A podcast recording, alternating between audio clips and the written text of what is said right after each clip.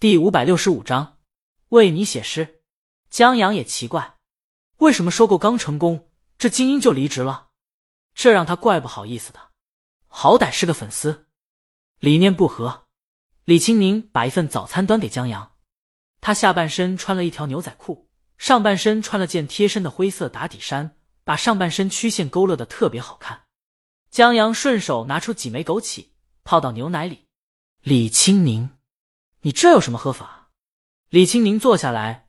有时候小男人的心思真的幼稚，不就是昨晚时间短了一点？他觉得这是他这些天锻炼的结果。我要养生。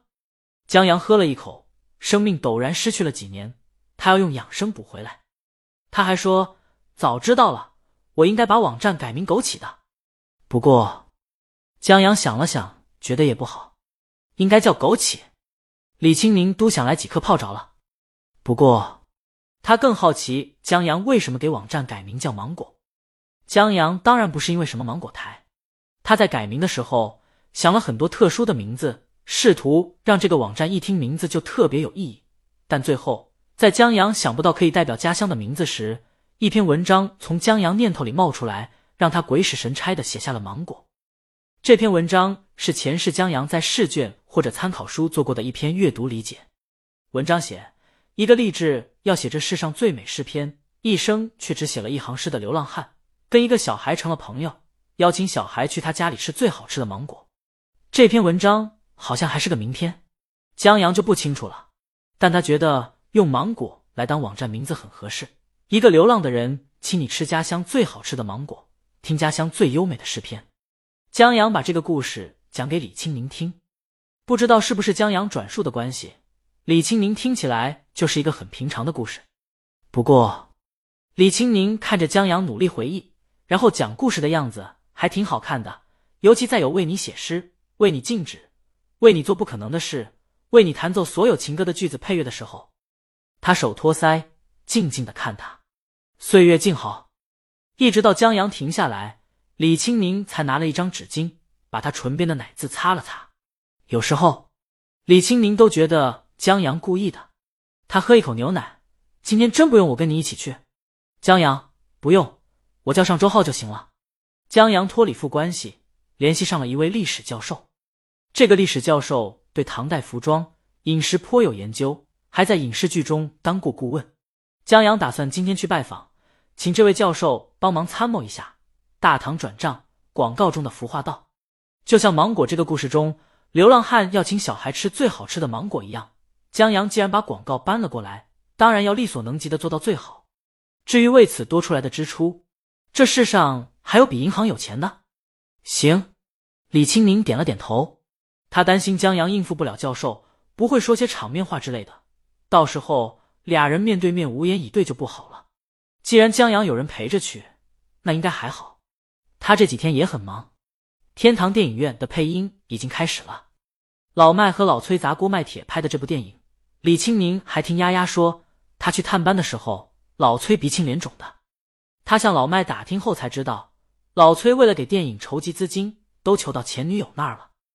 老崔当导演，当初甩了这位前女友，前女友一怒之下专心搞事业，从事的还是传媒行业，经常黑老崔。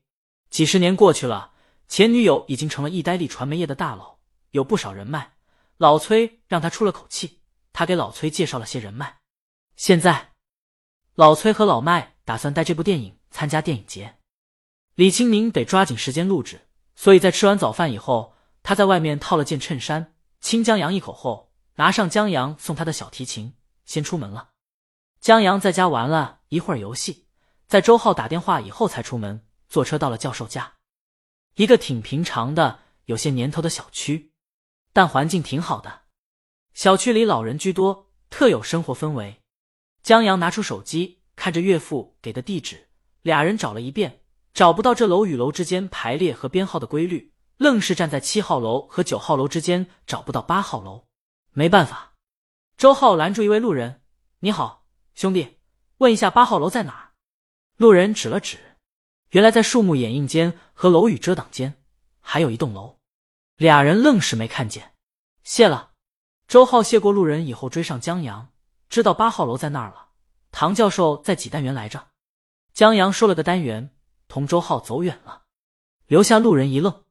他刚从唐教授家出来，他们要去唐教授家，这么年轻，不会是找唐教授女儿的吧？那可是他女神。虽然女神换男朋友换的很勤快，唯独不换他，但他依旧喜欢的不得了。路人站在原地想了一会儿，跟了过去。江阳他们找到了门，敲门以后开门的是住家保姆。他把江阳他们引了进去。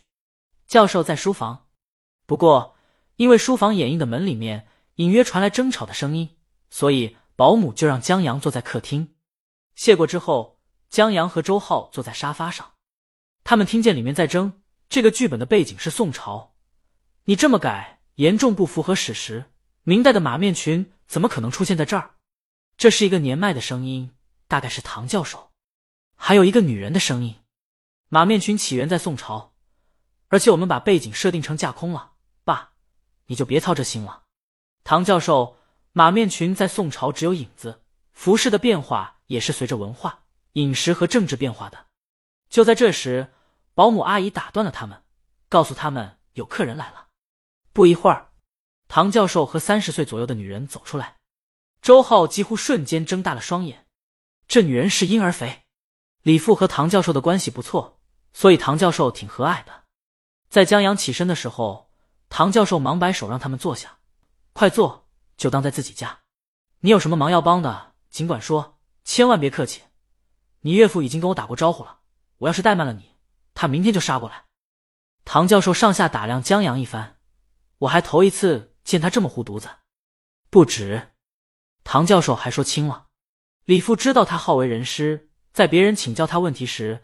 唐教授喜欢启发式回答，例如：“你想想，为什么宋朝有马面裙？”